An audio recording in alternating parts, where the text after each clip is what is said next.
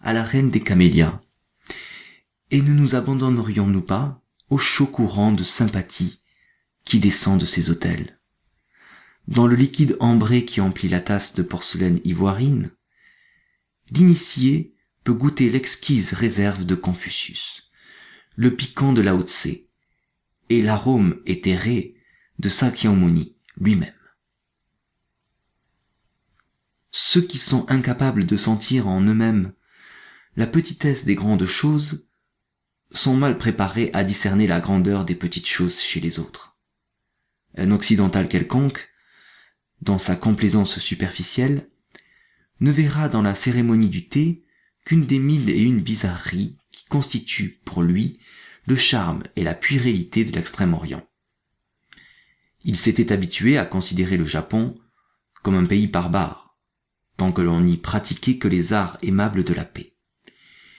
Il tient le Japon pour civilisé depuis qu'il s'est mis à pratiquer l'assassinat en grand sur les champs de bataille de Mandchourie. Que de commentaires n'a-t-on pas consacré au code des samouraïs, à cet art de la mort auquel nos soldats font si joyeusement le sacrifice de leur vie. Mais personne n'accorde d'attention au théisme, qui pourtant représente si bien notre art de la vie. Ah, nous resterions volontiers des barbares si notre titre à la civilisation ne devait reposer que sur la gloire militaire, et nous entendrions volontiers l'heure où serait accordé à notre art et à nos idéaux le respect qu'ils méritent.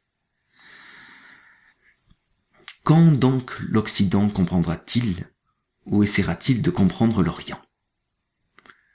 Nous sommes parfois épouvantés, nous autres Asiatiques, de l'étrange tissu de faits et d'inventions dont on nous a enveloppés.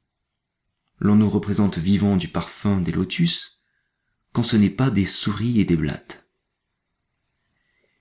Il n'y a chez nous que fanatisme impuissant ou sensualité abjecte. Le spiritualisme hindou n'est que de l'ignorance, la sobriété chinoise que de la stupidité, le patriotisme japonais que le produit du fatalisme. Et l'on a été jusqu'à dire que si nous sommes moins sensibles à la douleur et aux blessures, c'est à cause d'une moindre délicatesse de notre système nerveux. Pourquoi ne pas vous amuser à nos dépens? Blasi vous retourne le compliment. Vous ririez bien davantage si vous saviez tout ce que nous avons imaginé et écrit sur vous.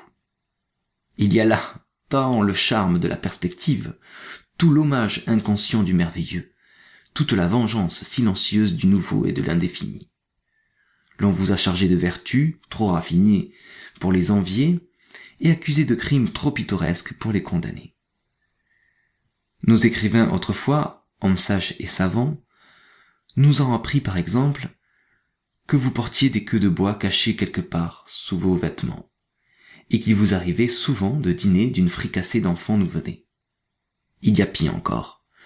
Nous étions habitués à vous considérer comme le peuple le plus impratique de la terre, parce qu'on nous avait dit que vous prêchiez ce que vous ne pratiquiez pas. Heureusement, ces idées fausses commencent à se dissiper chez nous.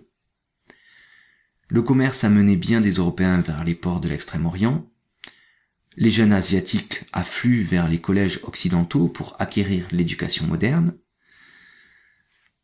Si nous n'approfondissons pas encore votre culture, du moins avons-nous la volonté de la connaître. Nombre de mes compatriotes ont adopté déjà bien trop de vos costumes et de vos étiquettes, avec l'illusion de croire qu'en achetant des cols raides et des chapeaux de soie, ils acquéraient en même temps la connaissance de votre civilisation si douloureuse et si déplorable que soient de semblables affections, elles prouvent en tout cas notre empressement à nous approcher avec respect de l'Occident. Malheureusement, l'attitude occidentale est peu favorable à la compréhension de l'Orient. Le missionnaire chrétien vient chez nous pour enseigner et non pour apprendre. Ces informations sont basées sur quelques pauvres traductions de notre immense littérature quand ce n'est pas sur les anecdotes peu dignes de foi, de voyageurs qui passent, et c'est bien rarement que la plume chevaleresque d'un Lufcadio Hearn ou d'un écrivain comme l'auteur de Tissus de la vie indienne éclaire les ténèbres orientales avec la torche de nos sentiments personnels.